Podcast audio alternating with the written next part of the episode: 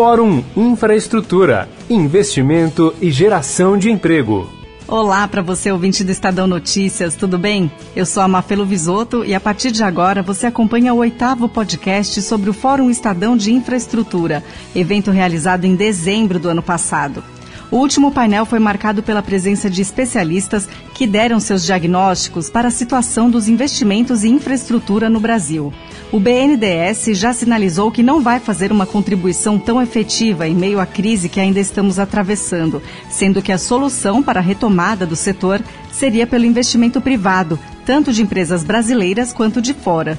José Guilherme Souza, head de infraestrutura na Da Vinci Partners, abriu as discussões destacando a competição do Brasil com outros países em desenvolvimento em busca desse capital externo, além do perfil de riscos dos projetos que repelem investidores. Nós estamos num contexto hoje bastante singular, né? ou seja, o Brasil historicamente subinveste em infraestrutura e não é de hoje, é de décadas.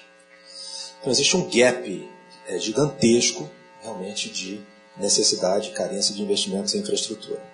Esse gap ele é refletido muito nas necessidades de novas infraestruturas, né? novas estradas, novos portos, aeroportos, etc. Mas o que acontece hoje é que a gente vive um momento de duas forças competitivas muito grandes. Né?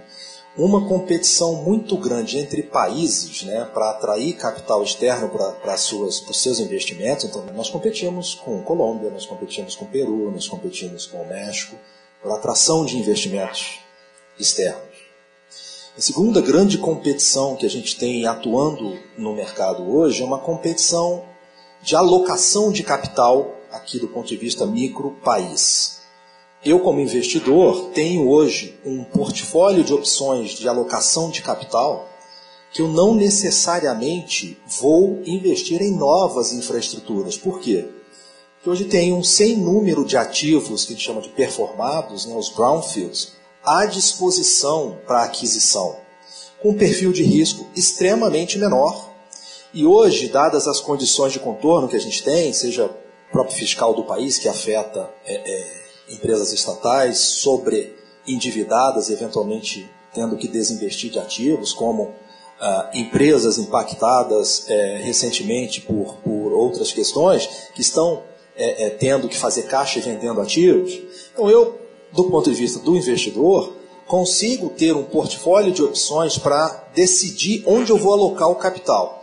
Então, o governo realmente tem um, tem um trabalho duro, que é como atrair capital privado para novos projetos de infraestrutura à luz desse ambiente competitivo externo e interno. E dois, como é que eu incentivo o investimento em novas infraestruturas no momento em que eu tenho um monte de ativo pronto à venda, de boa qualidade, com estabilidade de, de, de fluxo de caixa e com muito pouco risco?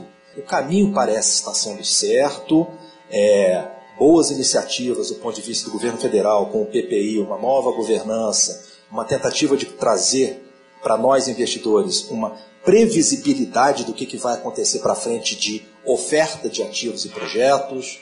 A questão ambiental é um tema a ser tratado ainda, mas acho que o caminho está começando a ser endereçado. Renato Sucupira, diretor-presidente da BF Capital, reconheceu o tamanho dos problemas quanto aos riscos e marco regulatório, mas disse que o que falta também são bons projetos.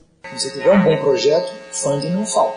E temos exemplos para isso muito claro, até de Greenfield, né? porque as linhas de transmissão aéreas que não faltam recursos. Os aeroportos que foram licitados recentemente tiveram né, players internacionais que estão trazendo recursos de fora então, na medida que você trouxer um bom projeto, né, é, logicamente você tem questões pontuais, né, que é o caso do BNDES, o caso da Caixa, mas você vai ter, de um modo geral, uma configuração de qualquer mercado nacional de investimento é, para infraestrutura, você vai ter o setor público, você vai ter o mercado de capitais e o setor bancário. Né? Então você tem os debêntures que têm ainda um volume inexpressivo, mas que tem um potencial de crescimento muito significante. Você tem aí os bancos começando a operar muito lentamente, mas a tendência dessa taxa de juros caindo vai forçar eles a partir um pouco mais para o crédito. Você já vê alguns projetos, a gente está basicamente leilando a oferta de recursos externos em reais, de 15 a 18 anos. Ou seja, isso tem uma mudança. Agora, o que, é que precisa? Você tem projetos no setor elétrico onde tem um marco regulatório bastante mais confiável, você tem retornos que são atrativos, você tem uma estrutura muito melhor e mais confiável. Então você começa a ter efetivamente um setor que você consegue ver uma certa independência. Então, a grande dificuldade, eu participei de um, de um seminário há 10 dias atrás, era, o foco era muito maior como você gerar projetos. O setor público, seja ele federal, eh, estadual ou municipal, não tem capacidade de gerar projetos, não tem capacidade de colocar para licitar projetos novos. O setor de, de energia, ali entre a emissão, já está tudo tranquilo, e eólica e também. Então você tem algumas coisas que não dependem. Para os outros setores que dependem de projetos, a gente está trabalhando nos estudos de saneamento que o PTI está fazendo, é uma dificuldade muito grande. Se não tiver alguém que tenha capacidade e que seja considerado de uma estrutura idônea para apresentar esses projetos, não vai haver projetos. Hoje em dia, com toda essa dificuldade que nós temos, o funding que existe é suficiente para os dois projetos. Nós tivemos leilão anterior de energia até agora, a concorrência e a demanda que existe para isso é imensa, os aeroportos foram um sucesso, então se tiver, vai ter. Gabriel Galípogo, CEO do Banco Fator, complementou as informações com dados apresentados no Fórum Econômico Mundial e deu a sua opinião sobre o assunto. O próprio Fórum Econômico Mundial, esse ano, deu uma atenção muito especial para a questão da infraestrutura, destacando a importância que você teria, inclusive, para a questão da geração de empregos, porque uma das preocupações principais que tem com a questão da indústria 4.0 boa parte dos investimentos vão ser feitos para substituir mão de obra, né, e que a infraestrutura tem uma capacidade de geração de emprego relevante, e para a questão ambiental. Né, nesse próprio documento do Fórum, ele fala que o investimento em infraestrutura teria que crescer anualmente um trilhão e meio de dólares para atingir o Acordo de Paris, as metas do Acordo de Paris. Né, e que esses investimentos não seriam distribuídos de maneira homogênea entre os países, né, nós países que temos uma carência maior de infraestrutura, deveríamos receber a maior parte desse investimento. Uma das pesquisas mais interessantes que tem lá é que da indústria de fundos é, que, de investidores institucionais, que ultrapassa mais de 100 trilhões, só 1,6% está alocado em infraestrutura. Mas 65% dos investidores querem ampliar a sua alocação em infraestrutura, especialmente em países em desenvolvimento. Qual é o ponto apresentado como maior questão de restrição? Da questão de terem bons projetos que equilibrem de maneira adequada risco e retorno.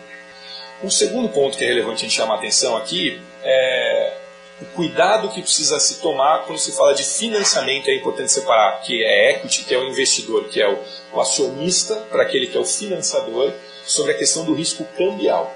Né? Então, aquele sujeito que é um investidor com equity, que está comprando um ativo, ele tem, uma, ele tem maiores condições, maiores ferramentas para administrar esse tipo de risco. O financiador, o financiamento de, de, de projetos que não geram receitas em dólares, com uma dívida em dólar, a gente precisa tomar sempre muito cuidado. Né?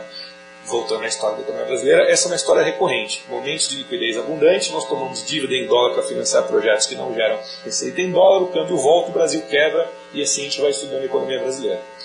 Então, esse é um tema que precisa tomar muito cuidado. Né? Porque você tem um risco para o projeto e aí você passa a ter duas soluções, basicamente. Né? E aí, aprofundando um pouco no tema do financiamento sobre uma outra ótica. Se a gente lembrar é, quais são as soluções que a gente tem para financiar a questão do risco cambial, você tem sempre que alocar esse risco ou ao poder concedente, ao poder público, ou ao usuário do serviço. Quando nós vamos para o mercado doméstico, eu acho que a questão dos juros é, é a questão fundamental. Ou seja, por quanto tempo a gente vai conseguir é, sustentar, e aí depende de questões que são exógenas, mas também endógenas, gente fazer lições de casa adequadas aqui no país, né? essa taxa de juros mais baixa. Eu vou contar aqui uma experiência, fazer uma quase confissão aqui, que tem sido quase uma experiência psicossociológica ao conversar um pouquinho sobre esse cenário de que nós acreditamos que vai ficar essa taxa de juros mais baixa. Muitas vezes, quando você conversa com o investidor, a resposta que você escuta é assim: Poxa, na verdade eu estou esperando ano que vem, quem sabe tem outro escândalo político, a taxa de juros volta a subir, eu posso voltar a comprar NTNBs e NFTs. Né?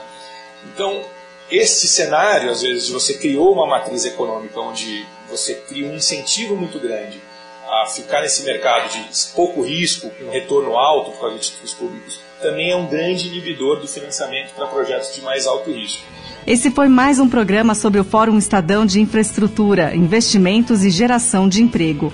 Eu sou a Mafelo Visoto e volto a falar com você na próxima edição. No nono e último podcast, vamos seguir com o tema Como financiar a infraestrutura. Te espero lá.